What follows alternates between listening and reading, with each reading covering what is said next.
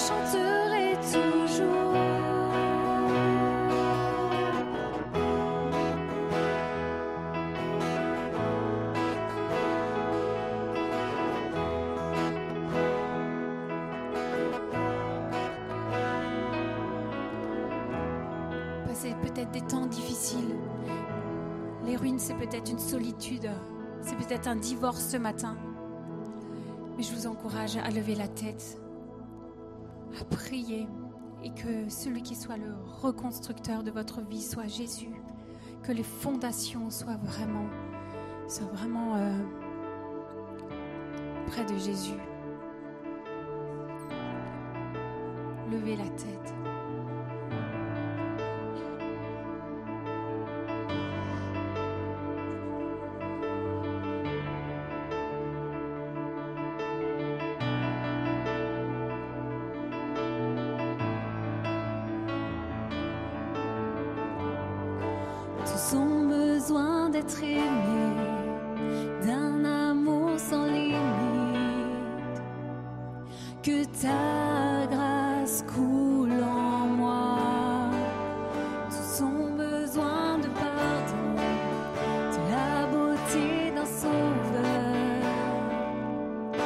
squad.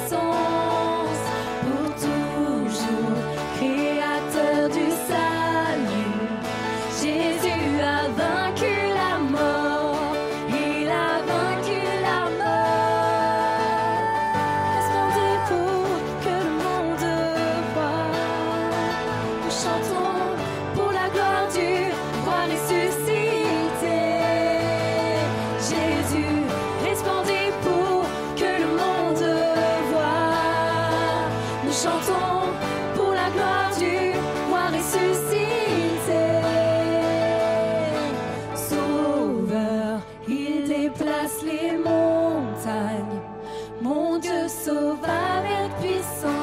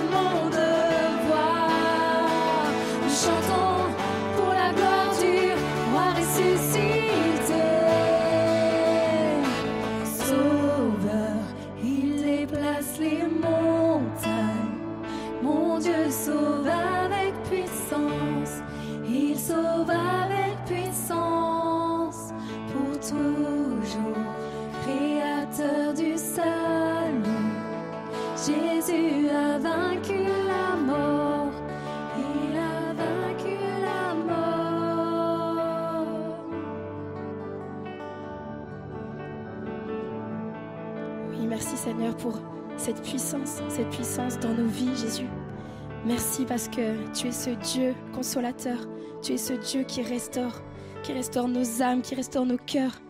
Merci Jésus parce que c'est toi Seigneur qui es dans nos vies Jésus. Merci parce que tu penses les cœurs Jésus, les cœurs abîmés, les cœurs fragiles, les cœurs fatigués Seigneur. Merci parce que tu es vraiment cette bénédiction, la bénédiction pour le peuple Seigneur. Merci, sois béni Jésus. Merci. Amen. Est-ce qu'on peut tous ensemble louer l'Éternel ce matin Ensemble, on est une famille, on est là, il y a Dieu parmi nous, Sauveur, le Sauveur du monde. Il est venu et on ne peut pas rester insensible à ça. Amen. Alors ensemble, élevons tous notre voix et disons merci à Dieu, merci Seigneur. À toi soit toute la gloire, mon Dieu. Tu es Dieu, tu es notre Sauveur, tu es notre Maître. Et ce matin, nous voulons le proclamer, Sauveur, Sauveur de l'humanité, mais Sauveur de nos vies. Tu nous as arrachés de la boue du péché, tu nous as sortis de galères. Père, merci parce que tu nous aimes jour après jour, pas parce qu'on fait des choses bien, mais parce que tu nous aimes. Merci pour le sacrifice de Jésus-Christ à la croix, ce sang versé pour effacer mes péchés, pour effacer le mal que je t'ai fait. Oh, vraiment, mon Dieu, ce matin, nous voulons ensemble te louer t'adorer dire combien tu es bon, combien tu es grand et merveilleux, combien sans toi nous ne sommes rien. À toi la gloire, mon Dieu. Élevez vos voix, n'hésitez pas ce matin à le louer, l'adorer.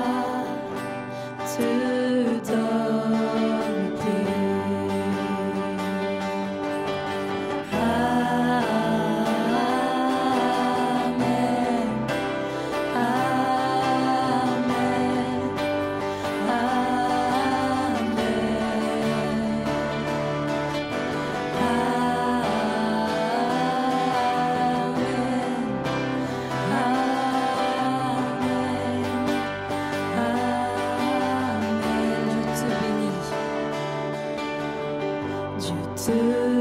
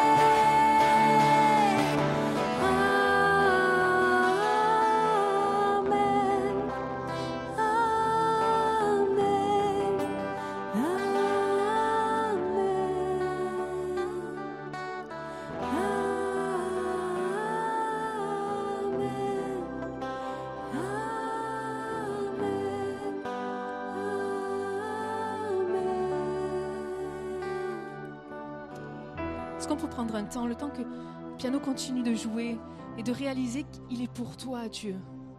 Il est pour toi. Il a donné son Fils à la croix pour toi, par amour pour toi. Il veut te bénir. Il veut te faire du bien. Il n'est pas venu pour être un dictateur, mais pour être un Dieu d'amour. Il est pour toi.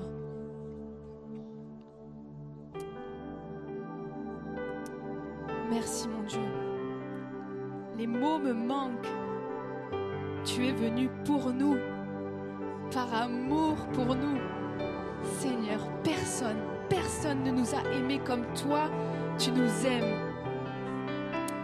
On veut encore te remercier, Seigneur. Ton amour est immense. Ton amour est immesurable. On ne peut pas le compter, on ne peut pas le qualifier tellement il est grand, tellement il est profond. Oh, vraiment à toi soit toute la gloire. Alléluia. Est-ce qu'on peut applaudir notre Dieu, notre roi des rois? Amen.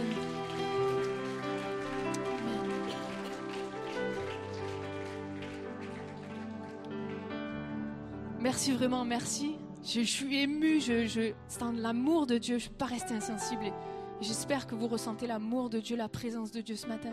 En tout cas, merci l'équipe de louange. On peut les applaudir quand même, les remercier.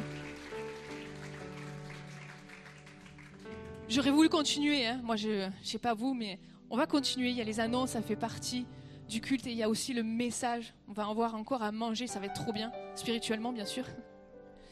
Et donc on va vous faire quelques annonces et je vais demander à Marie-Christine si elle veut bien s'approcher pour euh, faire quelques annonces.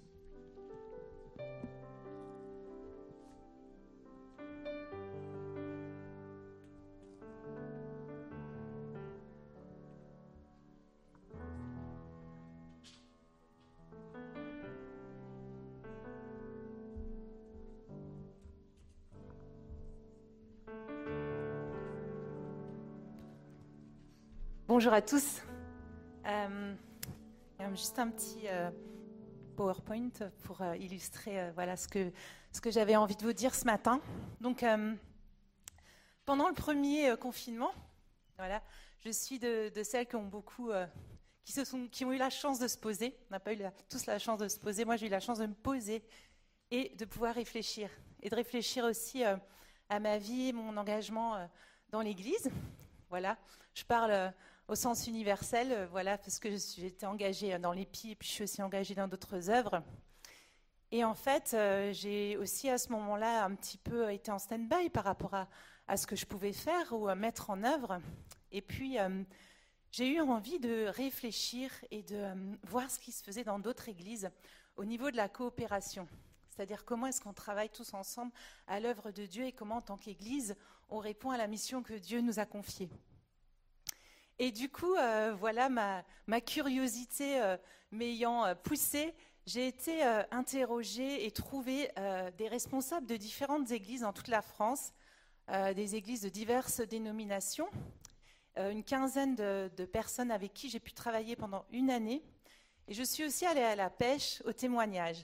Alors, ce sont des témoignages où les personnes ont pu parler, ont pu me dire comment est-ce qu'elles vivaient la coopération dans l'Église, dans leur Église, comment est-ce qu'elles œuvraient ensemble à la mission que Dieu confie à l'Église. Et très très rapidement, voilà, j'aimerais rapidement juste vous dire de quoi je parle là. hein. Voilà, coopérer, c'est quoi? Moi, c'est vraiment vivre le plan de Dieu pour son Église. Pourquoi? Parce que dans le Nouveau Testament, il est beaucoup parlé de s'accorder parce qu'il est parlé aussi de s'exhorter, de participer, de s'exhorter mutuellement, parce qu'il est parlé de se soumettre les uns aux autres, et parce qu'il est parlé d'humilité et de considérer les intérêts des autres comme supérieurs aux nôtres. Alors ça, c'est pas quelque chose qui se fait euh, d'un claquement de doigts, c'est une vraie intention qu'on a tous parce qu'on aime le Seigneur, on a envie de vivre ces choses-là, mais c'est pas forcément évident. Alors pourquoi est-ce qu'on doit coopérer? C'est le prochain slide, c'est à cause de qui nous sommes. En fait, nous sommes co-ouvriers avec Christ. Nous sommes tous sacrificateurs. Nous sommes membres du corps du Christ et membres les uns des autres. Et parce que nous sommes réconciliés par Christ et en Christ, tous ensemble. Je vais juste vous citer un- une toute petite euh, citation de Dietrich Bonhoeffer que j'aime vraiment beaucoup. Il nous dit Sa miséricorde nous a du même coup appris la miséricorde envers nos frères son pardon, le pardon que nous leur devions. Nous sommes devenus redevables envers nos frères de ce que Dieu nous a fait à nous-mêmes. Notre amour fraternel est à la mesure de la vie que nous recevons de l'amour et de la miséricorde de Dieu. Dieu nous a donc appris à nous rencontrer entre frères comme il nous a rencontrés lui-même en Christ. Ainsi le corps du Christ est-il le lieu de l'adoption, de la réconciliation et de la paix entre Dieu et les hommes? Dieu trouve l'homme dans le corps du Christ et l'homme dans le corps du Christ se trouve adopté par Dieu. Alors, pourquoi coopérer et coopérer pourquoi C'est-à-dire dans quel but?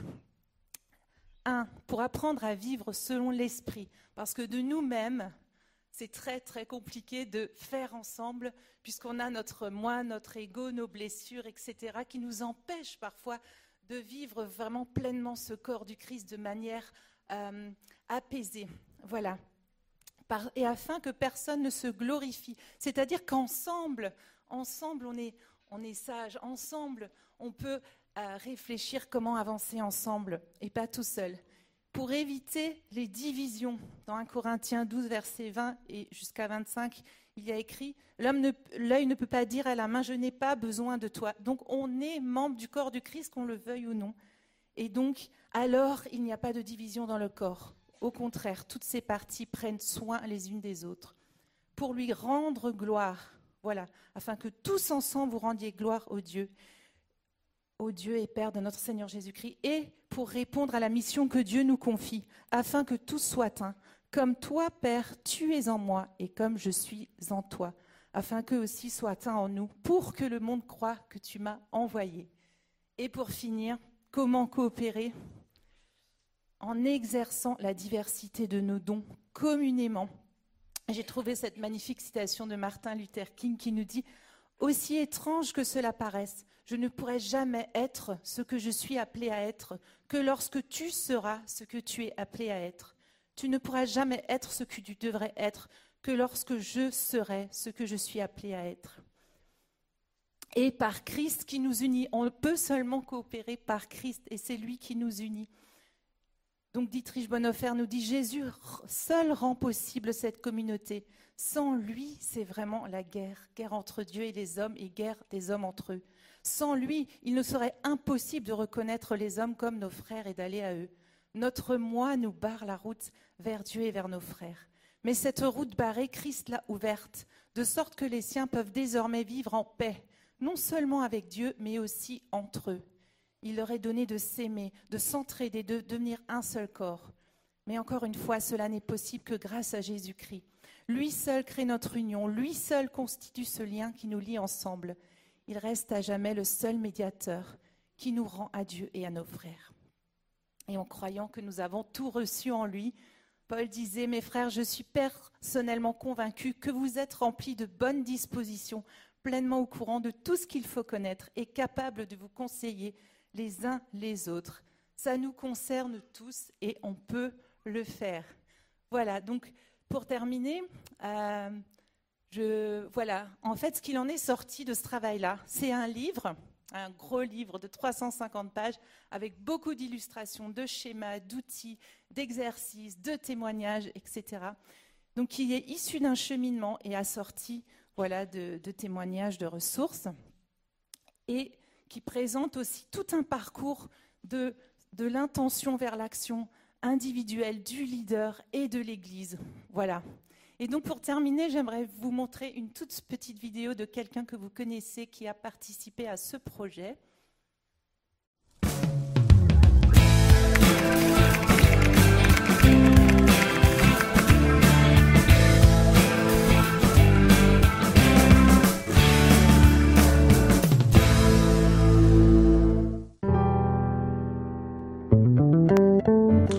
Parce que j'ai été forcé par Marie-Christine. Non, en réalité, parce que le thème de la collaboration, euh, d'une église qui participe à la vie que Dieu veut lui donner, c'est quelque chose qui, m'a parlé.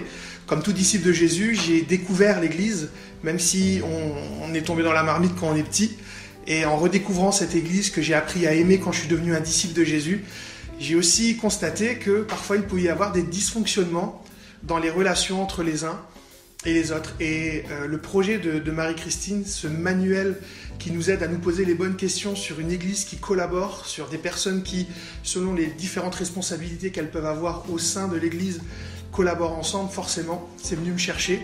Et j'étais juste obligé de pouvoir dire je veux participer à ce groupe. Dans ma vie de tous les jours, en tant que chrétien, déjà, ben voilà, comme je l'ai dit, confronté à, différents aspects des relations. Des fois, ça m'a porté, des fois, ça m'a découragé.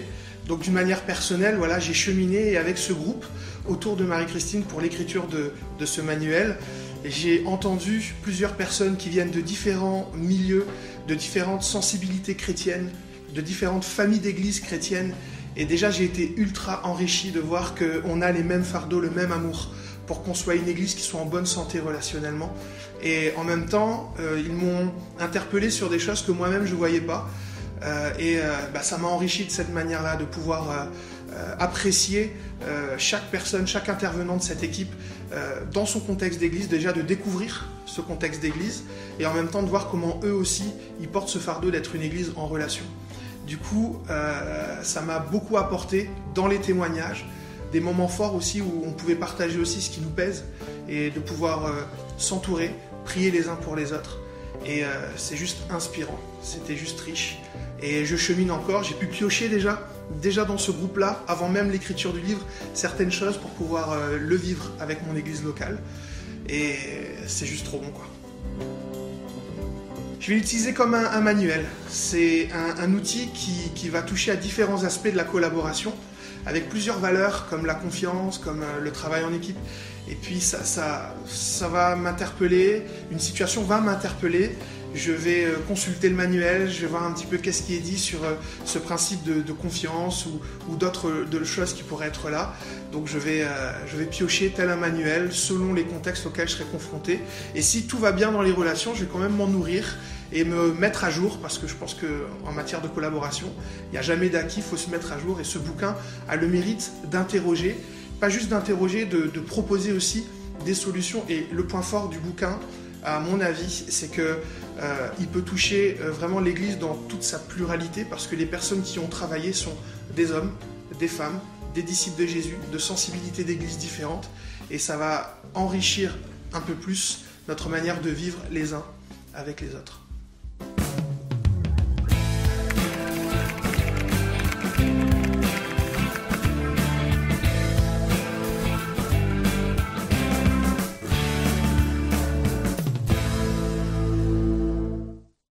Et donc, pour terminer, euh, c'est juste pour vous dire que euh, j'ai lancé une campagne de, financement parce que comme c'est un livre un peu innovant, les éditeurs étaient très intéressés, m'ont tous beaucoup, beaucoup hésité. Puis ça traînait, ça traînait. À un moment, on s'est dit, on y va par la foi et on essaye de sortir ce livre. Et pour sortir un beau livre comme ça, eh ben, il, il nous faut 14 000 euros. Et ce qui est incroyable, c'est qu'on a déjà récolté 12 300 euros. Donc c'est juste vraiment merveilleux ce qui se passe. Et euh, du coup, il y a une campagne d'autofinancement qui euh, dure jusqu'à mercredi prochain. Et tout à l'heure, je me tiendrai à la librairie. Pour ceux qui veulent contribuer, on peut le faire en direct. Vous pouvez faire un don ou vous pouvez acheter euh, un livre en prévente à, à tarif préférentiel. Et puis euh, voilà, donc ça se termine fin d'année. Et puis j'espère que après euh, ce livre va encore bénir d'autres. On a presque déjà vendu 1000 livres, c'est juste incroyable. Donc merci à vous et j'espère que vous serez tous avec nous euh, autour de ce projet. Merci Marie-Christine. Je vais laisser la parole à Jacques qui a une petite annonce à nous faire aussi. Voilà, bonjour à chacun. Je ne serai pas aussi long. hein. Deux, minutes pour vous dire qu'ils ont parlé de coopération, là, donc euh, avec euh, quelques chrétiens de, du quartier ouest de Königshofen, Ingolsheim, euh, Königshofen, euh, Haute-Pierre, tout ça. Donc on a profité donc, de cela pour faire profiter de la période de Noël pour justement donc, faire une action d'évangélisation au travers de Noël afin donc de pouvoir annoncer le message de l'évangile. Alors donc on a la possibilité de vous inviter si vous le souhaitez, si vous le désirez, donc euh, à une veillée donc euh, vendredi 17 donc à l'église Saint-Paul de Königshofen au 35 rue de la Tour, donc à l'église protestante Saint-Paul. Donc on va avoir une veillée de Noël autour des chants traditionnels de Noël, mais aussi autour de quelques chants évangéliques dans le but d'annoncer l'évangile, de pouvoir donc euh, faire connaître eh bien la bénédiction, la personne du Sauveur et du Seigneur Jésus-Christ. Voilà, donc euh, nous avons durant hier euh, distribué déjà quelques prospectus sur le quartier de Königshofen, déjà contacté quelques personnes. Pour juste un petit exemple, nous avons donc rencontré quelqu'un donc à l'arrêt du tram qui nous a dit moi j'aime bien chanter, je viens et hier après-midi on avait répétition des chants et il était là avec nous alors qu'il ne connaît pas encore le Seigneur. Donc c'est l'occasion aussi. Donc euh, si vous avez des amis, de la famille, des voisins, voisines qui aiment chanter, qui ont envie de chanter Noël, de se retrouver autour de Noël, dites-leur de venir et ils entendront en même temps le message de l'Évangile. Que la grâce du Seigneur vous accompagne et bonne journée à vous. Merci Jacques. On va continuer avec quelques annonces. Je ne sais pas si vous avez vu à l'entrée, il y a un stand et il y a des bijoux, il y a des objets, des sacs euh, qui ont été fabriqués par Agathe. Et donc vous pouvez euh, y aller après le culte et acheter, c'est pour la mission. Euh, par contre, si vous pouvez éviter de toucher les objets et tout ça, mais juste de toucher avec les yeux. Comme dit souvent, on le dit aux enfants. Il y a une autre vente aussi la semaine prochaine. C'est les périodes de Noël et puis euh, on a besoin d'idées de cadeaux, donc euh, n'hésitez pas. Et la semaine prochaine, c'est un livre de recettes de cuisine au profit des migrants. Dimanche prochain, le 19. Est-ce que vous êtes content quand vous voyez les paroles des chants projetés, quand vous voyez les annonces avec des images, ça vous plaît? Eh bien, on a besoin du monde euh, pour la vidéoprojection. Eh oui. On a besoin, et, et s'il y a plus de monde, vous, vous interviendrez qu'une fois par mois. C'est pas grand chose une fois par mois, c'est juste le temps du culte. Et est-ce que vous êtes content de trouver les locaux propres? Je ne sais pas si vous le voyez pas là, mais pendant qu'on est dans le culte, il y a encore l'équipe de ménage qui nettoie les poignées, les toilettes et tout ça. Et vraiment, je veux qu'on les applaudisse vraiment fort. Maxwell, c'est pour ton équipe et c'est pour toi. Et ils ont besoin, vraiment besoin de main-d'œuvre. Et là, c'est pareil. Au plus on est, au moins on intervient. Et comme elle le disait, il faut coopérer, Marie-Christine, il faut coopérer ensemble et on a besoin de monde, de personnes pour nettoyer les locaux parce que c'est tellement bien de rentrer dans des locaux qui sont propres et qui sentent bon. Vous êtes d'accord? Une dernière annonce. Un enfant est né, c'est dans le couple Abba, Vanessa et Sébastien. Si vous ne connaissez pas, c'est la fille et le beau-fils de Thierry Tsanga. Une petite Siloé de 2,9 kg, elle est née le 9 décembre à 18h43. Tout s'est bien passé. Vanessa est un, petit peu fatiguée, mais sinon tout s'est bien passé. Elle est rentrée à la maison. Donc on est vraiment heureux euh, d'accueillir cette petite Siloé et j'espère que bientôt on pourra la voir. Je vais laisser toute la place au message de la parole de Dieu à Michel.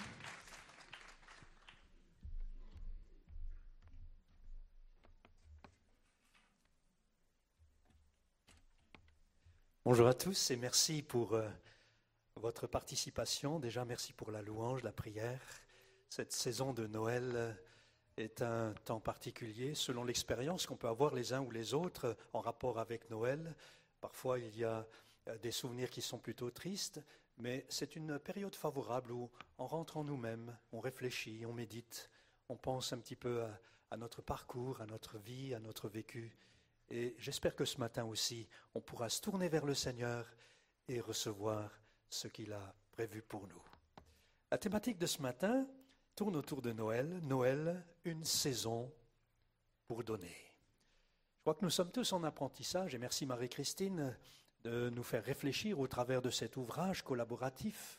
Nous sommes tous en apprentissage et on n'a jamais fini d'apprendre.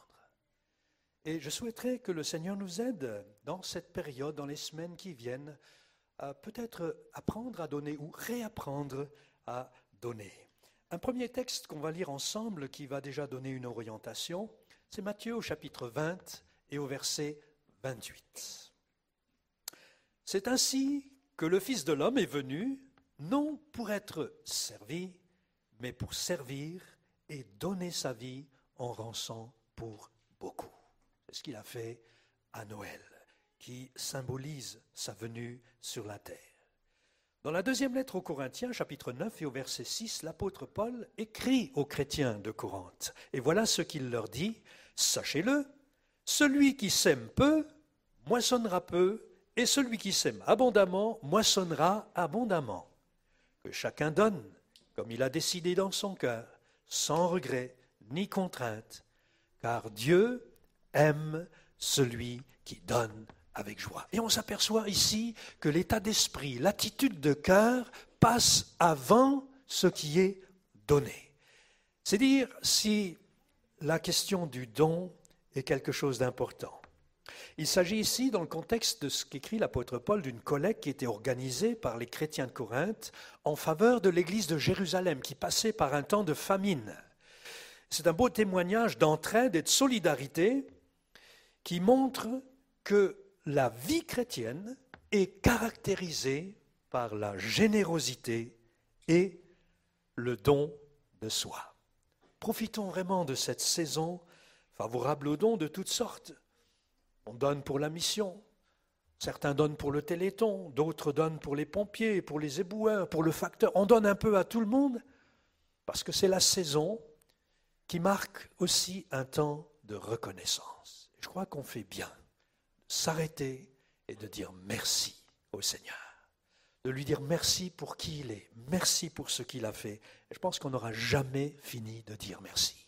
Et nous aurons toute l'éternité pour le remercier de ce qu'il a fait pour nous. Pour parler non seulement des gestes de solidarité et de reconnaissance, mais de ce qui fait le cœur du don, c'est-à-dire l'amour. Le don de soi, donc, c'est un état d'esprit, c'est une attitude de cœur, c'est même un style de vie qui est inspiré par l'amour. Dieu est amour, dit la Bible, et il déverse son amour dans notre cœur, pour rejoindre la citation de Bonhoeffer tout à l'heure, pour que nous puissions aussi le partager avec les autres. La première chose ce matin, c'est que nous avons un Dieu généreux. Nous avons un Dieu généreux. Il y a dans le ciel un Père qui nous aime. Il est venu nous le dire, et ce matin tout à nouveau, il est là pour dire, je suis là avec vous. Je suis disponible pour vous secourir, pour vous soutenir, pour vous accompagner, pour vous apaiser. Nous vivons dans un monde de plus en plus difficile, de plus en plus violent. Et nous avons besoin de nous poser et de réfléchir pour être un témoignage de paix à l'égard de ceux qui nous entourent. Dieu est paix. Il nous aime. Il nous l'a prouvé en nous donnant ce qu'il avait de plus précieux, Jésus. Car Dieu a tant aimé le monde qu'il a donné, c'est le verset le plus célèbre de la Bible, afin que celui qui croit ne meure pas, mais qu'il ait la vie éternelle. Et tout ce que Dieu fait converge vers cet objectif. Il nous veut pour lui, il veut nous sauver, il veut nous aider, nous accompagner pour que nous découvrions en Jésus-Christ celui qui pardonne, celui qui nous réconcilie, celui qui nous unit, qui fait de nous une famille et qui fait de nous ses enfants.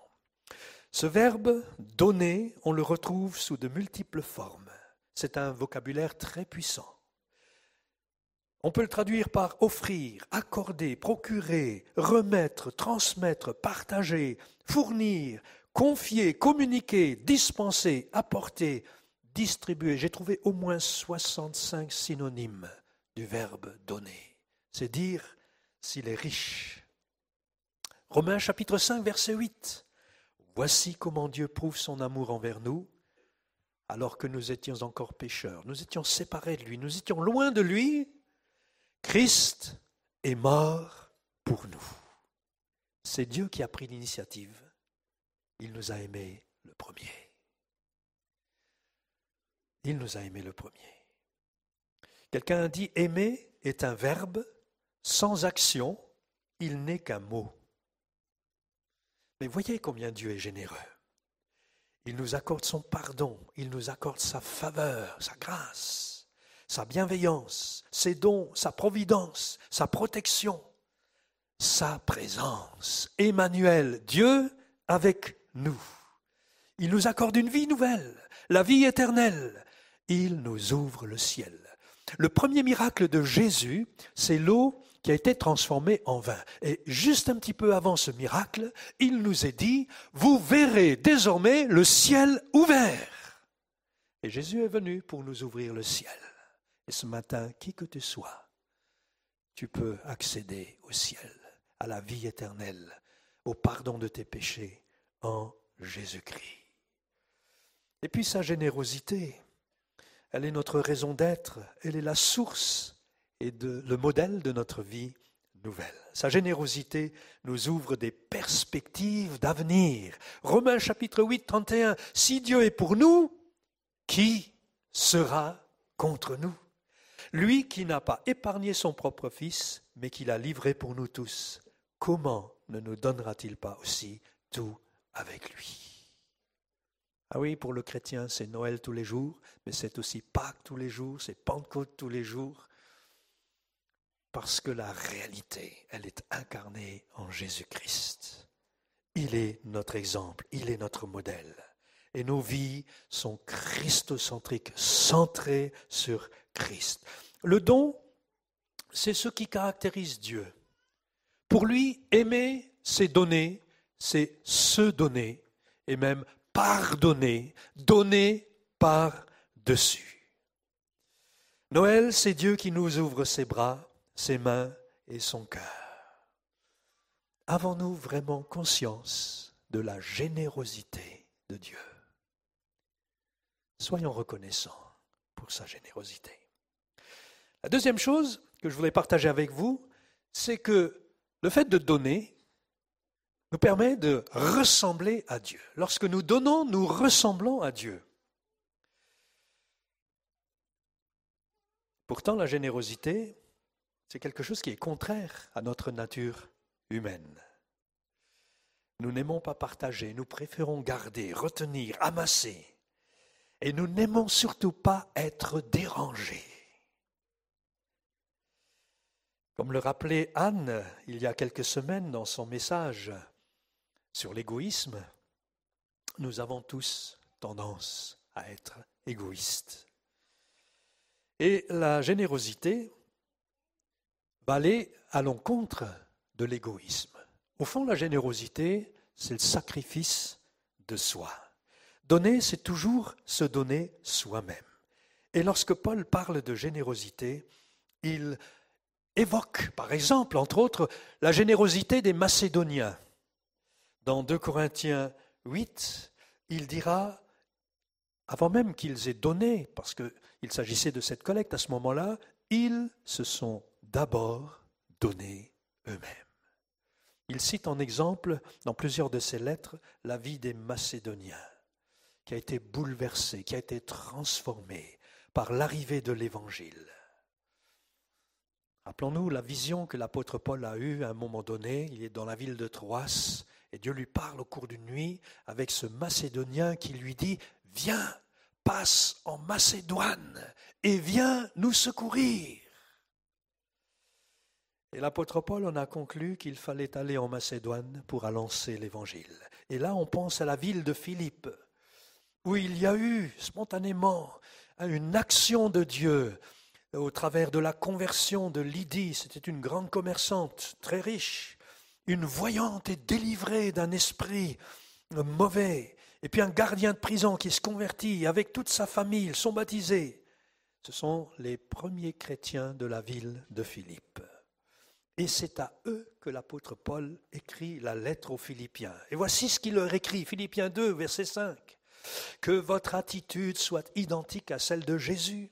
Lui, qui est de condition divine, il n'a pas regardé son égalité avec Dieu comme un butin à préserver, mais il s'est dépouillé lui-même en prenant une condition de serviteur, en devenant semblable aux êtres humains les Macédoniens ont imité celui qui a donné sa vie pour eux. Je c'est surtout la manière de donner qui compte, l'état d'esprit. Je me souviens de l'histoire de cette femme en Normandie. On est encore au siècle dernier, dans les temps de réveil. C'est une femme qui avait été touchée par l'Évangile. Et lorsqu'elle euh, se préparait pour aller au culte, elle sortait sa planche à repasser, mettait son billet sur la planche à repasser, prenait son fer à repasser et repassait le billet. Alors ça ne donnait pas plus de valeur au billet, bien sûr, mais derrière cette attitude très simple, il y avait un cœur. Et on pense à David qui disait, je ne donnerai pas à Dieu quelque chose qui ne me coûte rien. En fait, le don vient nous chercher le don, c'est d'abord le don de nous-mêmes. Nous recevons régulièrement des enveloppes au secrétariat, à l'EPI, dans lesquelles les uns les autres vous glissez votre chèque. Et nous sommes reconnaissants pour chacun et chacune. Nous sommes reconnaissants pour les dons, nous sommes reconnaissants pour votre générosité. Mais ce qui nous touche beaucoup, frères et sœurs, ce n'est pas seulement le chèque. Ce qui nous touche, c'est les petits mots que vous y mettez dans ces enveloppes. Une petite carte, un petit mot sympathique pour encourager l'équipe. Et ça, ça nous fait énormément de bien. Merci pour vos encouragements. Ça aussi, c'est de la collaboration, c'est de la coopération. Nous sommes tous ensemble pour offrir nos vies, pour les donner, pour les consacrer à ceux qui en ont besoin et qui ont besoin aussi de notre amour, qui ont besoin de notre écoute, qui ont besoin de notre disponibilité, qui ont besoin d'un petit peu de temps et nous avons tous quelque chose à donner. Nous ne sommes pas exclus. Merci pour votre affection, pour votre soutien. Et puis, il y a ceux qui aimeraient donner et qui ne le peuvent pas, mais qui sont tellement généreux dans d'autres domaines. On pense au sanitaire, au service, à l'accueil, la technique, la maintenance, la musique, la formation, l'accompagnement. Et là aussi, de la part de toute l'équipe pastorale, des anciens, du conseil, j'aimerais vous dire un grand, grand merci pour votre générosité. Jésus a parfois bousculé ses disciples en les amenant à sortir de ce qu'on appelle leur zone de confort. Et à une occasion, il voulait renvoyer la foule, ses disciples, en disant, mais non, on n'a pas de pain, on n'a rien à manger, on va les renvoyer chez eux. Et Jésus leur dit, donnez-leur vous-même à manger. Avec cinq pains et deux poissons qui avaient été donnés par un, jeune garçon. Ces cinq pains et deux poissons, ce n'était pas son casse-croûte, c'était ce que l'on donnait aux orphelins lorsqu'ils n'avaient personne pour s'occuper d'eux. Et ce garçon va donner ce qu'il a. Et à partir de là, Jésus va le multiplier et nourrir une foule de plus de 5000 personnes. À l'occasion de la collecte annuelle de la Banque alimentaire qui a eu lieu il y a quelques semaines, une vingtaine de bénévoles de l'EPI participaient à cette action pour recueillir les produits alimentaires à la sortie du supermarché qui est juste en face. Et les bénévoles m'ont raconté un petit peu leur expérience. Ils ont vécu un moment formidable. Vous savez ce qu'ils m'ont dit? Ils m'ont dit, ce sont les plus pauvres qui ont donné ce sont les pauvres qui ont donné. Ça m'a touché. Ça m'a touché. C'est vrai que ce sont toujours les personnes les plus modestes qui sont les plus généreuses. Et donc la générosité n'est pas une question de moyens ou de ressources. La générosité, c'est une question d'état d'esprit, une question de cœur. Et je pense que à l'EPI, on a déjà un petit parcours dans ce domaine, mais on peut faire mieux. Et on peut progresser et on peut apprendre les uns au travers des autres. Et nous allons nous encourager dans les semaines et dans les mois qui viennent à exercer notre générosité. Acte au chapitre 20, verset 35, l'apôtre Paul dit ici quelque chose de fort et qui vient du Seigneur. Il dit, Seigneur nous a appris qu'il y a plus de bonheur à donner qu'à recevoir. Ça aussi, c'est fort. Et puis, troisième point, nous ne pouvons pas tout faire et nous ne sommes pas appelés à tout faire. Mais nous pouvons tous faire quelque chose. Et dès le début, les premiers chrétiens se sont investis dans deux axes, deux directions. La première, c'est de partager l'évangile, la bonne nouvelle de Jésus-Christ. Et la deuxième direction, c'est de soulager la souffrance de leurs semblables. Ils avaient entendu aussi le discours de Jésus, notamment dans Matthieu 25 où Jésus dit au verset 35, J'ai eu faim et vous m'avez donné à manger. J'ai eu soif et vous m'avez donné à boire. J'étais étranger, vous m'avez accueilli. J'étais nu et vous m'avez habillé. J'étais malade et vous m'avez rendu visite. J'étais en prison, vous êtes venu vers moi. Et Jésus dira, toutes les fois que vous avez fait cela, à l'un de ces plus petits de mes frères, c'est à moi que vous l'avez fait. Et d'autres lettres, notamment la lettre aux Hébreux, l'auteur de la lettre au chapitre 13 dira N'oubliez pas de faire le bien et de vous entraider, car c'est à de tels sacrifices que Dieu prend plaisir. L'apôtre Jacques va dans le même sens lorsqu'il dit La foi sont les œuvres, elle est morte, elle est stérile, elle est inutile. Il dira au chapitre 1er, verset 27 de Jacques La religion pure et sans tache devant Dieu notre Père consiste à s'occuper des orphelins et des veuves dans leur détresse. Evelyne et moi, nous accompagnons en ce moment des orphelins et des veuves. Alors évidemment, jamais nous ne pourrons remplacer un papa, une maman, un mari, un époux. Mais nous pouvons être là. Et le plus grand bien, frères et sœurs, c'est notre présence. Nous pouvons être là, présents, aux côtés de ceux qui souffrent et qui ont besoin d'être encouragés, besoin d'être secourus et soutenus. Notre présence à leur côté, c'est un réconfort précieux. Ne méprisez pas, ne minimisez pas votre présence auprès de ceux qui ont besoin peut-être d'une oreille attentive, peut-être d'un cœur compatissant, être d'un geste, d'une action, si minime soit-elle. L'amour de Christ qui agissait dans la vie des chrétiens a suscité tout au long des vingt derniers siècles des actions et des initiatives pour soulager la misère humaine. Et leur action était assez variée. Il s'agissait par exemple de l'aide aux chrétiens persécutés, de la visite aux, prisonniers, de l'hospitalité exercée en faveur de certains voyageurs, la libération des esclaves, le secours versé aux familles, le soutien des veuves. Au IIIe siècle, par exemple, l'Église de Rome comptait environ 1500 veuves qui étaient enregistrées et que l'Église soutenait et aidait. Alors bien sûr, très vite s'est posée la question de l'abus de générosité. À la fin du premier siècle, on a fait la différence entre l'assistance et l'assistana. Ce n'est pas tout à fait la même chose, entre l'assistance et l'assistanat. Et il y a un document qui a été réalisé par les apôtres qui s'appelle la didaché, l'enseignement. Il est rédigé par les apôtres, dans lequel, document dans lequel on prévoyait, par exemple, que le voyageur de passage soit hébergé deux ou trois jours, mais pas plus. Et s'il voulait rester plus longtemps, il devait chercher du travail. Thessalonicien dit que celui qui ne travaille pas ne mange pas non plus. C'est une règle, un principe.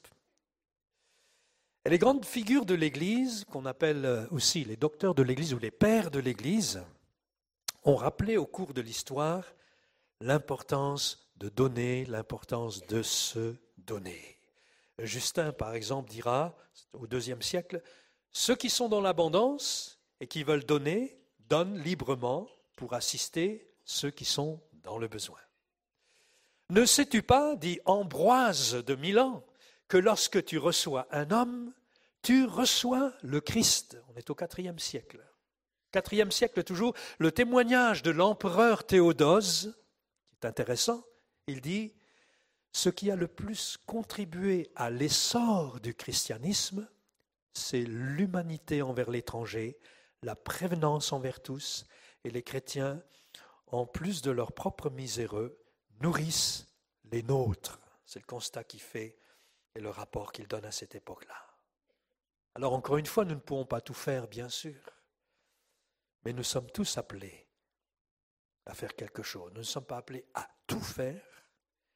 Alors il nous faut reconnaître nos limites, trouver un juste équilibre. Et la générosité doit s'accompagner bien sûr aussi de sagesse.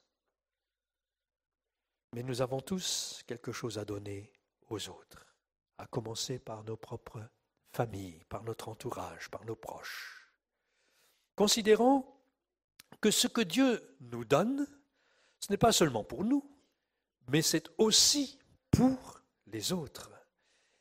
Et de cette manière-là, il nous engage, il nous implique et nous rend partenaires de sa grâce et de sa générosité. Je crois que c'est ça la compréhension chrétienne de la générosité. Puis un jour, c'est une grande source de motivation pour moi, un jour, il y aura des récompenses. Il y aura des récompenses. Parce que Dieu est un juste juge, un, juste euh, juge, oui, dans le sens d'examen de, nos vies. Un jour, nous passerons tous devant lui et il y aura des surprises. Il y aura des surprises. Le peu que nous aurons donné, il va euh, le multiplier et un jour, on aura des surprises. Celui qui sème abondamment, disait le premier texte, récoltera abondamment. Alors évidemment, nous ne sommes pas dans le calcul, euh, nous ne sommes pas dans le donnant-donnant. Pas comme cela que nous réfléchissons le don de nous-mêmes. Nous donnons gratuitement, c'est-à-dire sans calcul, sans arrière-pensée, sans même un esprit de retour, un peu à la manière de Jésus. Moi, je pense souvent à ces dix lépreux qui ont été guéris euh, ils sont venus vers Jésus, Jésus les a guéris alors qu'ils repartaient. Puis il y en a un seul qui est revenu pour dire merci. C'était un étranger. Un seul est revenu. La foule mange à sa faim, elle se lève, elle s'en va. Il n'y a pas un seul qui dit merci, en tout cas on ne le voit pas. Puis voilà. Jésus a donné gratuitement, sans même attendre un, merci. Mais un jour, il y aura des merci. Et c'est lui qui va nous donner les récompenses. Jésus dit, vous avez reçu gratuitement, donnez gratuitement. Mais Dieu n'est pas injuste et Dieu n'est pas ingrat. A un dicton populaire qui prétend que nous n'emmènerons rien en quittant ce monde. Est-ce que c'est vrai? Vous dites oui. Moi, je crois que tout notre investissement pour le royaume de Dieu, nous le retrouverons. C'est notre frère trésorier Freddy qui dit souvent ce que vous donnez, ce n'est pas une dépense, c'est un investissement. Et moi j'aime bien ce mot investissement. Et tout ce que nous aurons investi pour le royaume de Dieu, nous allons le retrouver. Jésus dit, Matthieu 6, 20, amassez-vous des trésors dans le ciel. Quand on s'investit pour Dieu, quand on s'investit pour nos frères et sœurs, quand on s'investit pour l'évangélisation, quand on s'investit pour la mission, tout cela, nous le retrouverons. Et puis il y a un texte qui est très fort, et je termine par cela dans Matthieu chapitre 14, verset 13, qui nous dit, Heureux les morts qui meurent dans le Seigneur, et ce, dès maintenant. Donc toujours cette notion de joie, de, de bonheur. Oui, dit l'Esprit, ainsi ils se reposent de leurs travaux, mais leurs œuvres les suivent. C'est dire que nous allons emmener quelque chose. Nous allons emmener tout ce que nous aurons investi pour le royaume de Dieu. Et Dieu nous récompensera. Mais ça, ça lui appartient. Nous, nous voulons faire ce que nous avons à faire, travailler ensemble du mieux que nous pourrons, donner comme nous pouvons, avec sagesse, avec équilibre, et en comptant bien euh, que l'Évangile progressera.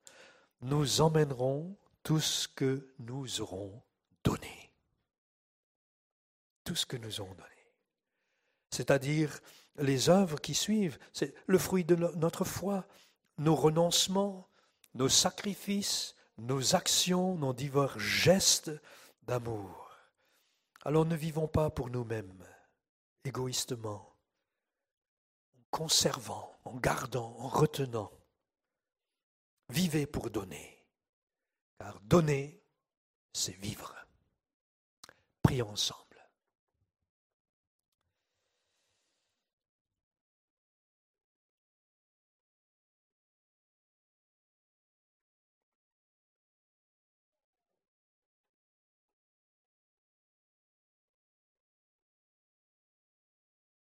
Pendant ce temps de prière, je vous inviter peut-être à être attentif. Peut-être que ces jours-ci, le Seigneur voudrait murmurer quelque chose à votre oreille, à votre cœur. Vous savez que depuis un certain temps dans l'Église, le Seigneur nous interpelle dans le sens du service, dans le sens de se lever, dans le sens de se donner. Nous faisons régulièrement des appels, mais l'apôtre Paul dira que chacun donne comme il a prévu dans son cœur. L'engagement est quelque chose de volontaire, de personnel, d'individuel. Ce n'est pas quelque chose de forcé. Que chacun donne sans murmure ni, hésitation, disait-il. Nous voulons être sensibles à cela, à ce murmure de Dieu. Cette semaine, j'ai fait une expérience dans ce domaine. Je voulais être attentif à la voix de Dieu. Et pendant tout un temps, le nom d'une personne de l'Église résonnait en moi, comme un, comme un écho.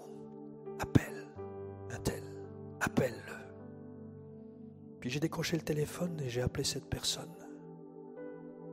Elle m'a dit, Michel, si tu savais, j'ai passé l'après-midi à pleurer. Le fait que tu m'appelles, c'est une réponse de Dieu. Il ne m'a pas oublié. J'étais désespéré dans cette situation, mais je vis cela comme une réponse de Dieu. Dieu est avec moi. Et je sais que je traverserai cette épreuve accompagné de sa force et de son secours. Il ne m'a pas oublié. Mon ami, mon frère, ma soeur, Dieu ne t'a pas oublié. Il est avec toi. Il veut te secourir. Mais il veut aussi, au-delà de ce que tu as reçu toi-même pour ta propre vie, se servir de toi pour donner à d'autres. Soyons sensibles, soyons attentifs. Ce qu'on peut appeler comme un, murmure de Dieu. Peut-être est-ce une qualité d'écoute qui te conduira à faire des visites. Peut-être simplement Dieu t'appelle-t-il à prier. Peut-être as-tu une facilité à tisser des liens. Peut-être t'appelle-t-il sur le terrain de l'hospitalité, de l'accueil. Peut-être y a-t-il chez toi un savoir, un savoir-faire te poussera à l'animation, à l'enseignement, peut-être une disponibilité, une attention vers les autres qui te poussera simplement à rendre service dans de petits gestes qui changeront tout. Seigneur, je te bénis pour ce temps. Nous rentrons nous-mêmes, nous réfléchissons à notre parcours, à notre vie, au sens de Noël, au sens de tout ce que tu as fait pour nous et que tu nous appelles aussi à notre tour à, à faire. Voulons être là devant toi ce matin, te dire voilà, Seigneur, sers-toi de nous. Aide-nous à donner. Aide-nous à nous donner pour toi, pour les autres, pour l'Église. Et ensemble, en tant qu'Église de Jésus-Christ, à rayonner l'amour de Dieu, la vérité de l'Évangile.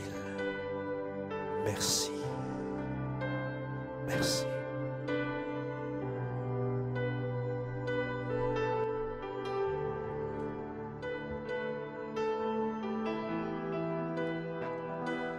Je vous invite à vous lever.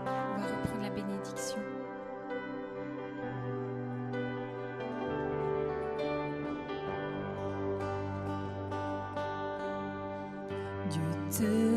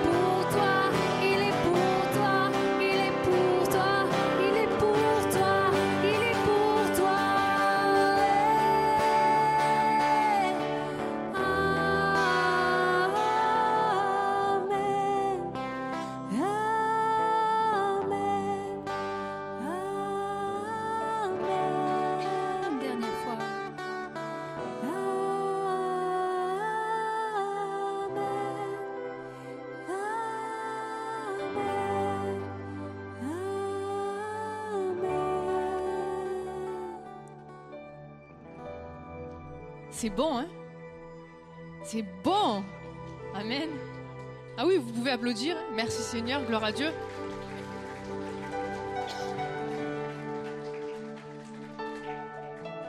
Michel a parlé du don. Et euh, Dieu a fait le plus beau des cadeaux, c'est son Fils à la croix. Et il nous demande aussi d'être ses imitateurs. Alors que dans la semaine, on puisse être ses imitateurs. D'accord? Je vous donne ce défi, euh, ce devoir, entre guillemets. Et aux internautes aussi, de donner de la manière dont vous pouvez, bien sûr que Dieu met à votre cœur. Et si vous voulez servir pour l'Église, ben, vous pouvez nous contacter au secrétariat. Euh, Il y a le numéro sur Internet, je ne le connais pas par cœur. Mais vous pouvez nous appeler et on se fera un plaisir de vous répondre, bien sûr. Notre culte touche à sa fin. Mais vraiment, nous vous souhaitons un très bon dimanche. Que Dieu vous bénisse. À bientôt les internautes, à dimanche prochain. Et euh, soyez bénis durant cette semaine. Amen.